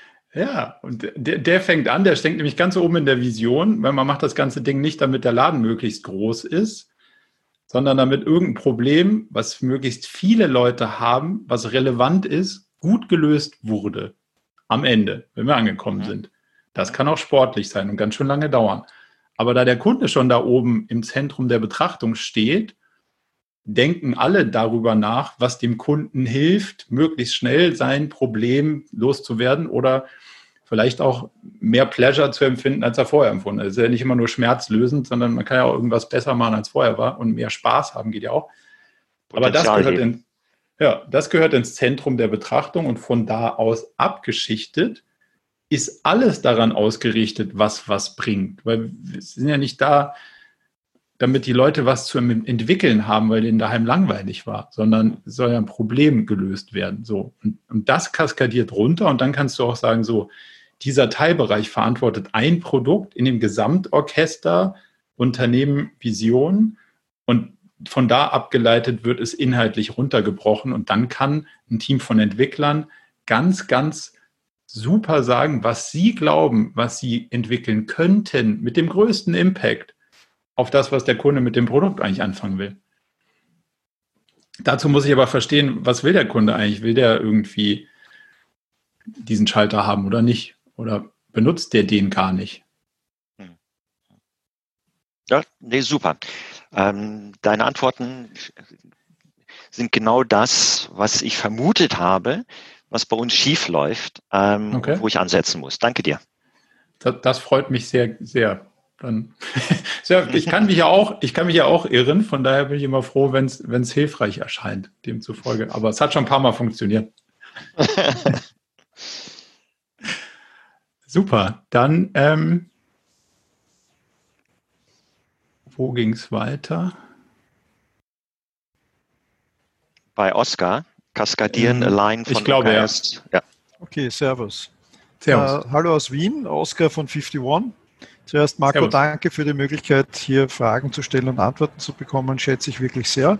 Wir sind ein kleines Zehn-Mann-Beratungsunternehmen, beschäftigen uns ähnlich wie du auch mit digitaler Transformation arbeiten im Team mit OKRs schon einige Zeit, manchmal besser, manchmal schlechter. Darüber möchte ich nicht reden. Was mich mhm. immer, was mir immer die Frage gestellt hat, wie das in großen Unternehmen kaskadiert. Und ich habe durch meine Kunden sehe ich auch immer wieder verschiedene Implementierungsansätze und sehe meistens auch, dass es ganz, ganz schnell auch wieder so in Richtung klassische Zielkaskade geht. Ja, also ganz, ganz klassisch oben werden, nehmen wir es einmal OKRs definiert, ja, äh, meist vielleicht auch noch ein Set, ja, mit messbar, also eigentlich schön, wie es gehört. Äh, dann wird es aber ganz schnell eigentlich, wenn es runtergeht, eigentlich sehr, sehr one-to-one -one und wirklich mit direkten Abhängigkeiten und wie sammeln wir jetzt von den 100.000 Umsatz, die wir machen wollen, wie verteilen wir die jetzt und geht dann fast wieder in ein, in ein klassisches Zielsystem. Und ich habe mich eigentlich immer gefragt, ich glaube nicht, dass es so sein soll, also so viel ich darüber weiß, soll es ein bisschen anders sein. Mhm. Und meine, meine Frage ist, wie soll es sein, wenn es über drei oder vier Hierarchieebenen geht? Wie, wie schaffst du es, dass du wirklich auf Set-Ebene bleibst, dass du wirklich auf, auf äh, Gesamtzielebene preist? Ich glaube, ein paar Sachen, die Fragen, die ich vorher gehört habe, gehen schon alles ein bisschen auch in die Richtung. Also von der Claudia und, und, und von der Judith am Anfang, glaube ich, das ist alles schon so ein bisschen in die Richtung auch gegangen. Wie, wie kaskadiert man es, also im Sinne der Kaskade über mehrere Hierarchieebenen? Mhm. Ähm, also wir, wir nehmen jetzt mal an, drei oder vier Ebenen ist noch jetzt nicht zwingend der entspannte Bereich, aber auf jeden Fall gut machbar. Wir haben das in Automobilthemen, teilweise da geht es 15 Etagen runter. Da wird es dann schon etwas sportlicher. Oder wenn du mit Siemens-Bereichen redest, dann ist die Frage, was habt ihr mit dem anderen Bereich da drüben zu tun? Und die Antwort ist, wir zahlen unser Geld auf der gleichen Bank ein da wird es dann schwierig, eine inhaltliche Steuerung zu finden, wenn de, die Klammer drumherum eigentlich nur ein Finanzkonstrukt ist, was bei so einem großen Laden möglicherweise jetzt dazu führt, dass die äh, kleinere Läden draus machen, um die kleineren Läden inhaltlich voneinander abgegrenzt steuern zu können. Ähm, Jetzt gehen wir aber mal davon aus, es gibt eine inhaltliche Klammer um, um das ganze Thema. Dann ist ja die Grundidee schon so, dass man sagt, hey, worauf können wir denn jetzt die gesamte Power richten und was bringt uns als Gesamtunternehmen am meisten nach vorne? Und so wie du es gesagt hast, oben steht eine Million, dann breche ich es runter, dann sind es noch 100.000, dann kommt es bei dir an, dann sind es nur noch 10.000 so ist das Kaskadieren nicht gedacht, weil das sind auch keine OKRs, sondern das sind Finanzkennzahlen. Das kannst du machen, aber das kommt hinten raus, aber das stecke ich nicht vorne rein. Also muss ich ja die Frage, ich muss das Pferd im Stall umdrehen und muss sagen, jetzt drehen wir den Gaul mal so rum, dass, dass der Kopf vorne ist. Und dann gucken wir mal, wo gucken der hin? Also wo sollten wir den hinsteuern, damit am Ende Finanzkennzahlen rauskommen? So. Und das ist ja die Frage, kriegst du auf einer sehr hohen Verdichtungsebene was hin, wo wir sagen, das ist jetzt das erste Mal, dass wir diesen Teilbereich hinbekommen haben. Und dann investieren wir alle Kräfte, die wir können, von allen Abteilungen cross-funktional, Entwickler, Designer, Wirtschaftler, wie auch immer, die richten sich alle darauf aus, den Punkt zu holen. Und noch den zweiten und den dritten und den vierten und den fünften. Und diese 20 Key Results so. Und damit richtest du die ganze Organisation ja inhaltlich aus und sagst dann, schau, wenn das der Bereich ist, der uns ganz wichtig ist, was kann ich dann als darunter liegende Organisationseinheit dazu beitragen, dass es auch wirklich passiert? In dem Fokus, also in dem inhaltlichen Thema, was bei rauskommen soll. Und wenn du jetzt sagst, ha, ich will äh, keine Ahnung, was willst du? Ich will, ich will Netflix-Konkurrenz machen. So. Weil vorher kommst du aus dem äh, Entertainment-Bereich und jetzt glaubst du, dass irgendwie Streaming auch eine tolle Idee ist. Dann ist natürlich doof, wenn du sagst, so, ich will morgen Netflix überholt haben. Das wird dann wahrscheinlich schwierig. Jetzt kann man aber sagen, was wäre denn für die ganze Organisation in drei Monaten ein guter Zustand? Dann kannst du sagen, hm, Blockbuster selber produzieren wird auch eng, habe ich nicht das Kleingeld und kriege ich auch in drei Monaten nicht hin. Aber ich kann alle Lizenzen von den Kinderfilmen der 80er kaufen. Und dann bin ich zumindest mal in der Nische schon mal so breit aufgestellt, wenn jemand seine Kindheitserinnerungen streamen will, bin ich der richtige Anlaufpunkt. So. Und da sagen alle, ja, Rechte Einkauf kriegen wir hin, Lizenzen, okay, Technisch kann man mal ein paar Videos, nicht ganz so viele wie bei Netflix, aber mal so eine Handvoll kriegen wir hin und 1000 User vertragen wir auch. Eine Million User kommen wir dann nicht mit klar. So, und damit hast du das Commitment und das kannst du dann runterkaskadieren und alle Einheiten können darauf einzahlen und sich fokussieren, diesen, diesen Teilsieg sozusagen zu erreichen. Und das ist eine inhaltliche Aussage, keine KPI-getriebene Finanzkennzahlenaussage. Macht das klarer? Ja, inhaltlich stimme ich auch zu 100% zu. Äh, was, ich, was ich oft gesehen habe, ist, dass du es dann, aber nehmen wir das Beispiel jetzt, an dem du bist, dass es dann über die nächsten zwei Ebenen fast kopiert wird, bis es dann dort ist, wo die Leute sind, die wirklich den Einkauf machen. Also wo das dann eigentlich erst wirklich eine aktive, ein aktives OKR wird, wo erst jemand ist, der diesen Einkauf machen kann. Ja? Und die Frage ist dann, wie weit hast du in diesen ganzen Zwischenebenen jetzt noch einen originären Beitrag zu den OKRs, ja, und wie weit gehst du jetzt nicht oben schon so sehr hin, dass du definierst, was du tust an deinem Beispiel? Ja, ich, ich sage ja nicht, es muss jemand, da, da oben steht ja nicht, es muss jemand einkaufen, sondern ich sage da oben, wir brauchen einen Katalog, der mindestens so und so breit ist und der äh, mindestens uneingeschränkte Nutzungsrechte für das und das hat und der mindestens in sieben Sprachen ist. So. Wer da jetzt wen anruft, das kann ja drei Etagen drunter passieren und das werde ich da oben nicht diskutieren. Und ich habe auch nicht gesagt, anrufen ist der beste Weg. Und ich habe auch nicht gesagt, die Rechte liegen alle bei dem und dem und da müsst ihr hin, sondern das ist ja alles dann Teil, das gilt es alles rauszufinden. Der Weg dorthin ist steinig und unterschiedlich, aber in die Richtung sich auszurichten und alle Kräfte darauf zu setzen, ist ja mhm. hilfreich. Mhm. Okay, danke. Gerne. Sabine. Jawohl. Aber ich hatte, glaube ich, schon meine Antwort. Danke. Ich hatte meinen Aha-Moment schon. Ähm, nichtsdestotrotz frage ich nochmal. Ähm, mein Name ist Sabine Rath. Ich arbeite bei der BASF, dort bei Global Digital, Global Digitalization und begleite da schon seit zwei Jahren, ungefähr zweieinhalb Jahren, die agile Transformation. Mhm. die praktisch auch wiederum für die digitale Transformation der gesamten BASF zuständig ist. So gesehen ist der Pilot auch nicht ganz da, wo er hingehört, aber äh, nichtsdestotrotz in, immerhin mit 2000 Mann. Ähm, dann doch relativ groß aufgesetzt und unter anderem alle Teams bei uns, die sich auf die agile Reise begeben, ähm, fangen dann eben auch an, mit OKRs zu arbeiten, was jetzt auch bei vielen Teams echt gut geklappt hat beziehungsweise die, die für sich selbst einfach auch sagen, wow, die Art, ähm, so rum zu denken praktisch, eben nicht ähm, nur dieses Projektmanagement getriebene Denken, sondern wirklich, wo wollen wir eigentlich hin? Was ist, was ist der Mehrwert, den wir bieten können? Ähm, und was macht uns dann da eben auch aus? Das klappt ganz gut. Dieser Match allerdings, also auf dieser Ebene praktisch teambasiert Ebene klappt sehr vieles schon sehr gut. Jetzt fehlt praktisch so ein Major Step in der Gesamtorganisation.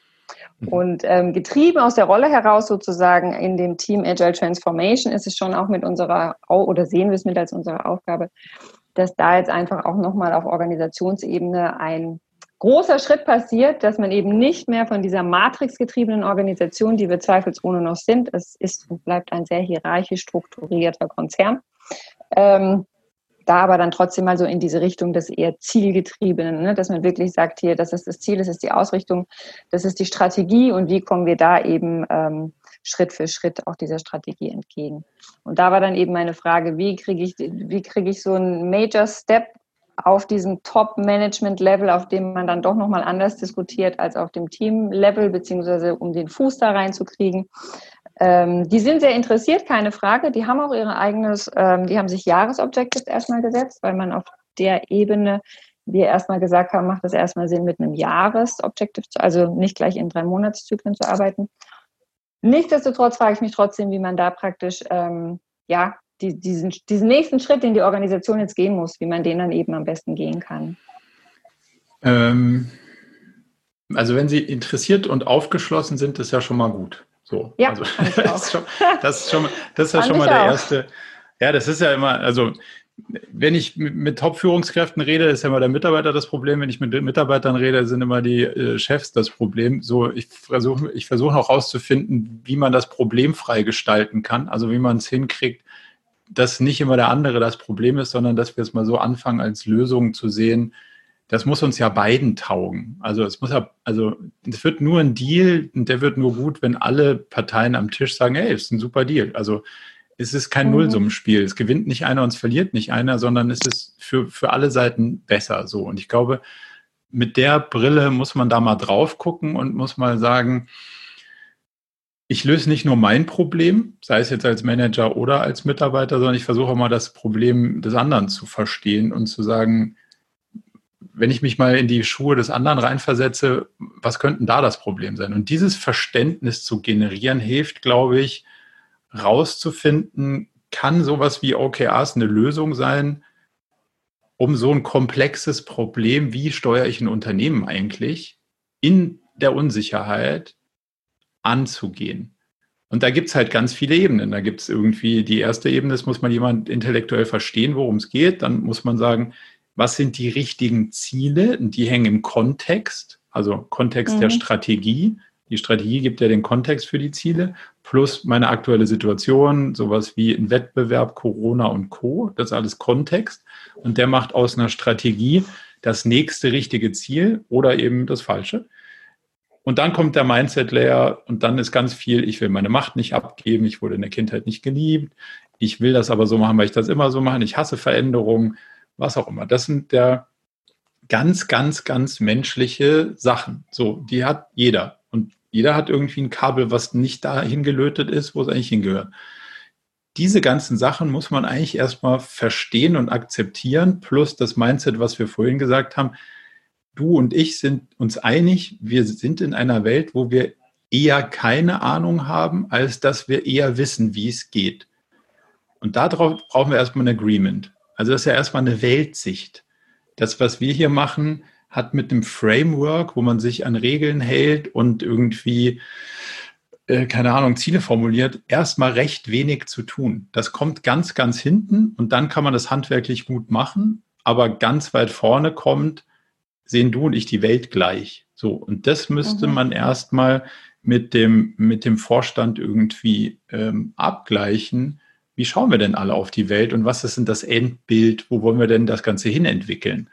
Und da wird es eigentlich richtig spannend, wenn man sagt, jetzt lass uns mal 360 Grad verstehen.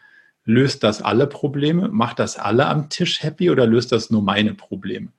Also wenn ich einen Businessplan mache und sage, hey, 20 Prozent Wachstum, letztes Jahr ging 10, 20 Prozent habe ich versprochen, jetzt hast du die 20 Prozent von mir als Ziel gekriegt, dann hat das A nichts mit Agilität zu tun und B macht es sich alle Seiten vom Tisch happy, weil du denkst, wie soll das denn passieren? Keine Ahnung, aber wenn er meint, ich mache mal so gut es geht und am Ende wird er eh nicht rausgeschmissen, kriege ich halt weniger Bonus. Aber das ist doch die Realität. Also so weit weg von es interessiert mich eigentlich nicht wirklich, aber ist auch nicht realistisch, aber ich mache es mal so gut es geht.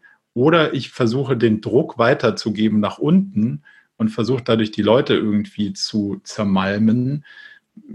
Viel mehr Möglichkeiten hast du ja nicht, wenn der Rahmen mhm. unrealistisch ist.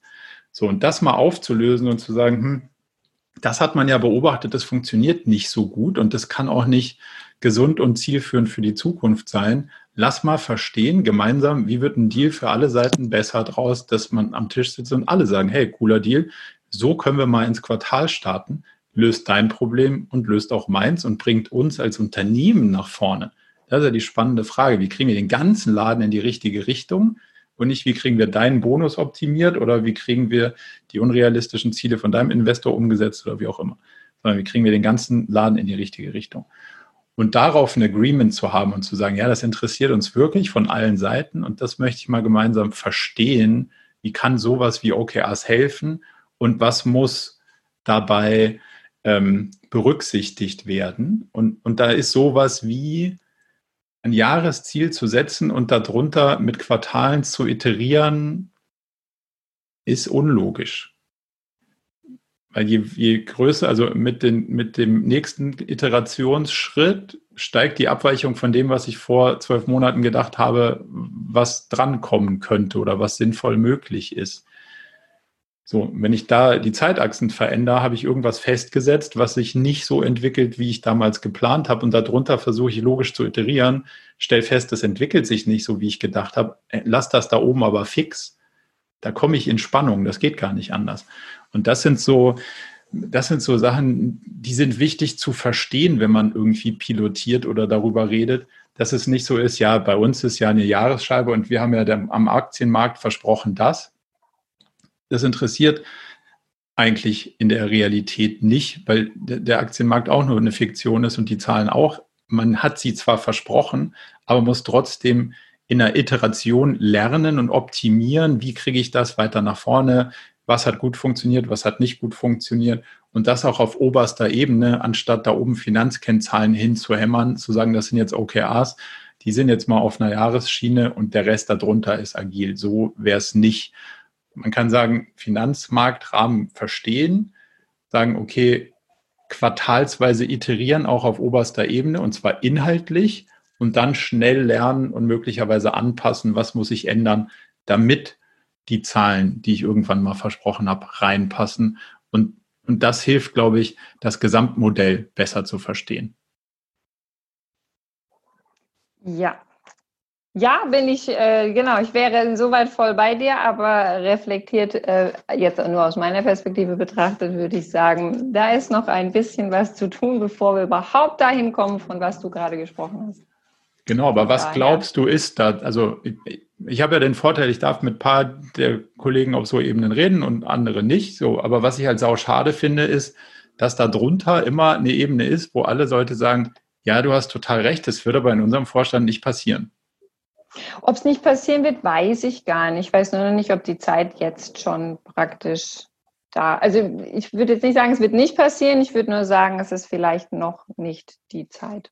Aber welchen Erkenntnisgewinn bräuchte es, um herauszufinden, dass wenn ich agil werden will, das Festhalten an dem, was ich kenne, nicht hilft, weil es nämlich nicht agil ist, sondern zu sagen, ähm, das ist halt so ein, wenn ich in das Wasser will, muss ich halt reinbringen. Oder ich habe letztens so einen Spruch gehört, beim Fliegenfischen heißt wenn die Fliege in der Luft, nee, wenn der Haken in der Luft ist, kannst du keine Fische fangen. Das ist bei der Transformation auch so. Also, mhm. wenn du dich ändern willst, musst du halt reinspringen. Ja. Äh, welche Erkenntnisse da braucht, weiß ich nicht. Ich würde sagen, Corona war da schon eine extreme Hilfe. Innerhalb, ne, was Change Management ja. teilweise in fünf bis zehn Jahren nicht schafft, hat Corona innerhalb von zwei Wochen auf die Reihe gekriegt. Das stimmt. So gesehen ähm, gibt es auch viele sehr dankbare Aspekte, die diese Pandemie ausgelöst hat.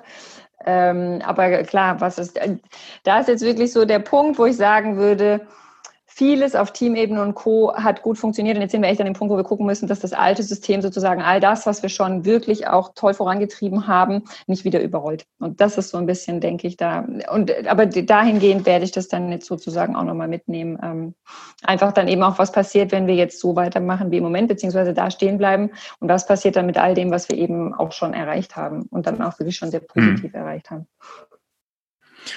Also vielleicht nochmal so abschließend, je schneller man das Verständnis für das Gesamtkonstrukt in all seinen Ausprägungen mit allen Teilen, die in der Transformation halt leider echt nervig und anstrengend und persönlich äh, herausfordernd sind, je schneller man das Gesamtbild sagt, haben wir alle verstanden, gucken wir alle gleich drauf und wollen wir auch, desto schmerzloser ist der Prozess für alle Beteiligten. Und wenn wir von einigen Tausenden oder mehreren Tausenden Leuten sprechen, dann ist es eine ziemliche Verantwortung, das schmerzfrei zu gestalten, weil man kann Leute leider mit dem ganzen, wenn man es oben nicht so genau sieht und versteht und weiß nicht, was da unten drei, vier Etagen drunter dann alles passiert, das verbrennt Leute und das macht echt Mitarbeiter kaputt und dauerhaft krank und das sollten wir vermeiden. Also je mhm. schneller man das Gesamtverständnis ähm, an der richtigen Stelle hinstellen kann, desto besser. Und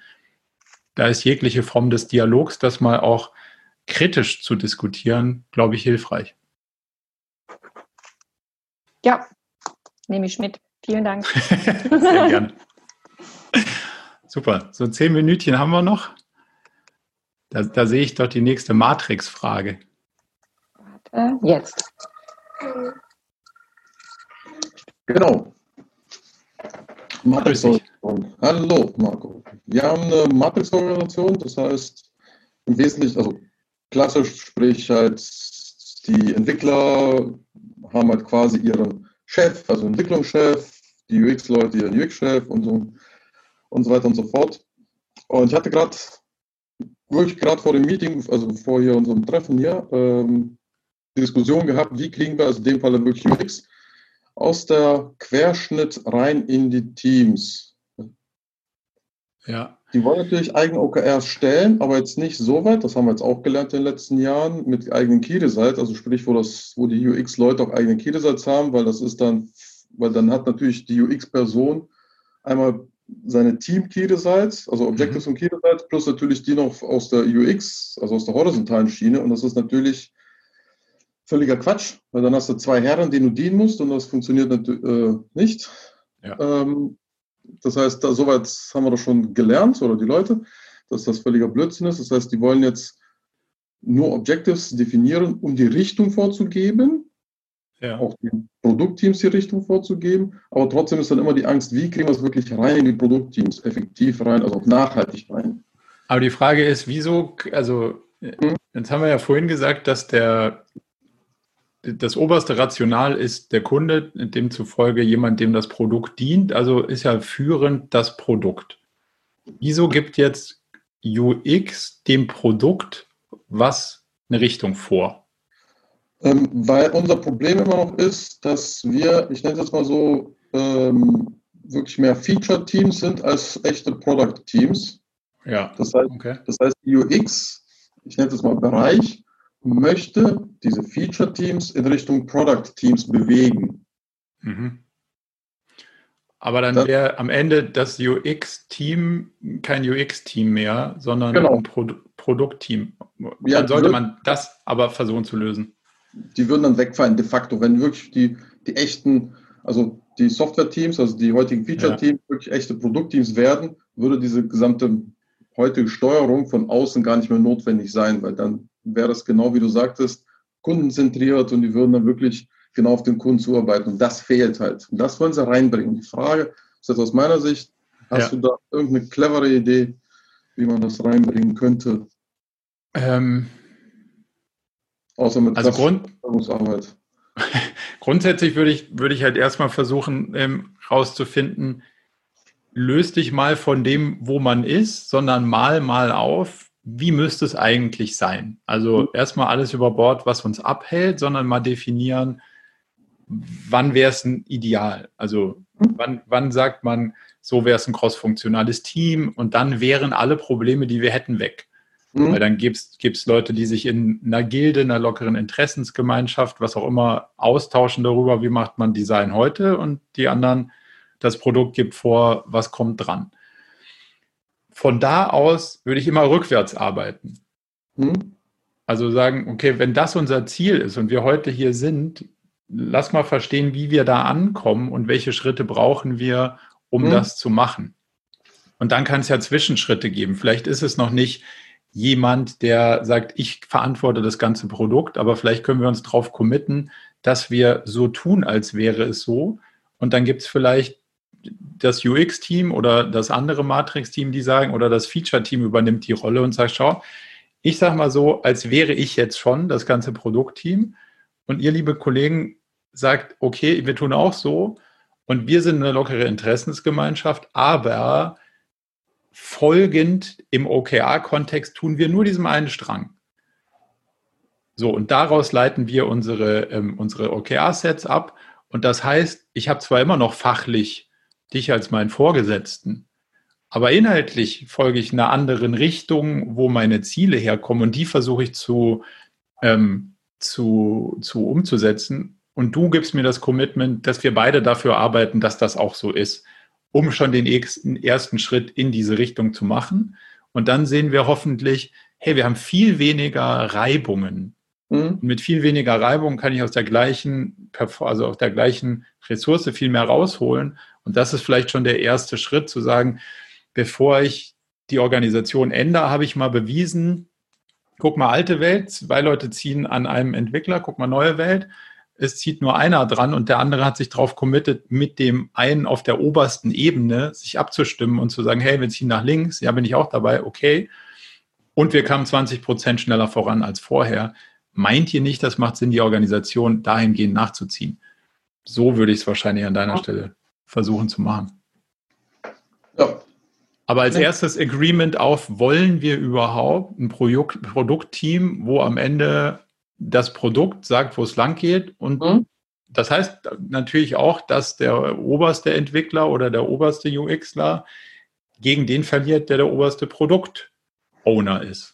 Ja klar, absolut, absolut. Was, was Macht und solche Sachen angeht. Okay. Ja, ja. Das klingt gut, dass aus der Richtung das betrachtet und nicht aus der heutigen Problemrichtung, ja. Also erstmal, erstmal das, das, die schöne neue Welt bauen, unabhängig von, was haben wir eigentlich, wo sind wir und warum geht es alles nicht. Dann Agreement holen auf, wollen wir das eigentlich wirklich? Ja, wollen wir. Okay, dann lass mal überlegen, wie kommen wir dahin? Wie können wir das testen? Wie können wir schon erste Schritte dahin machen? Wie können wir uns beweisen, dass das eigentlich überhaupt sinnvoll ist? Ähm, und wenn wir das haben, dann können wir natürlich ähm, auch andere überzeugen, den Weg mitzugehen. Ja. Ich denke, das ist ein ganz guter, ein ganz guter Punkt. Ich glaube, wir haben alle Fragen. Oder gibt es noch jemanden, der noch eine Frage offen hat? Ich glaube, wir haben alles, alles zusammengefasst. haben wir, auch die, ja, haben wir auch die Zeit gut genutzt. Dann, äh, dann freut es mich sehr, dass ihr eure Zeit investiert habt und äh, freudig und intensiv mitdiskutiert habt. Und ähm, die nächste ähm, Session gibt es im äh, September zum Thema Vision. Da bin ich schon sehr gespannt, weil da sehr viele sich schon angemeldet haben, obwohl das noch so weit hin ist. Ähm, aber das Thema Vision scheint auf jeden Fall, äh, ja, zumindest mal Diskussionsstoff zu bergen. Also das ist uns ja immer klar, aber ich dachte nicht, dass es auch so viel Interesse gibt, das mal öffentlich zu diskutieren. Von daher freue ich mich, falls ihr Lust habt, am äh, 8. September ist die nächste Session. Klingt gut. In diesem Sinne, vielen, vielen Dank für eure Zeit und habt einen angenehmen, angenehmen Tag noch. Tschüss. Vielen Dank. Ciao. Tschüss. Okay, das war es dann auch schon wieder mit der aktuellen Episode vom Murakami Podcast. Ich hoffe sehr, dass euch die Episode gefallen hat und wenn ihr es bis hierhin geschafft habt, war es hoffentlich ein bisschen unterhaltsam und informativ. Wir freuen uns jederzeit wirklich über offenes Feedback. Was hat euch gefallen, was hat euch nicht gefallen? Schreibt uns einfach an hello@murakami.com. Und wo wir uns natürlich auch sehr, sehr freuen würden, ist über die ein oder andere Empfehlung. Zum Beispiel auf Apple Podcasts einfach ein paar Sterne geben und ein Review schreiben. Das hilft uns natürlich auch, um noch mehr Episoden zu produzieren, damit wir unser Wissen mit euch teilen können. Wenn ihr nichts mehr verpassen wollt, dann murakami.com slash newsletter. Das ist unsere Online-Community, wo wir äh, regelmäßig exklusiven Content auch produzieren und natürlich dafür sorgen, dass ihr keine Podcast-Episode mehr verpasst. In diesem Sinne, bis bald.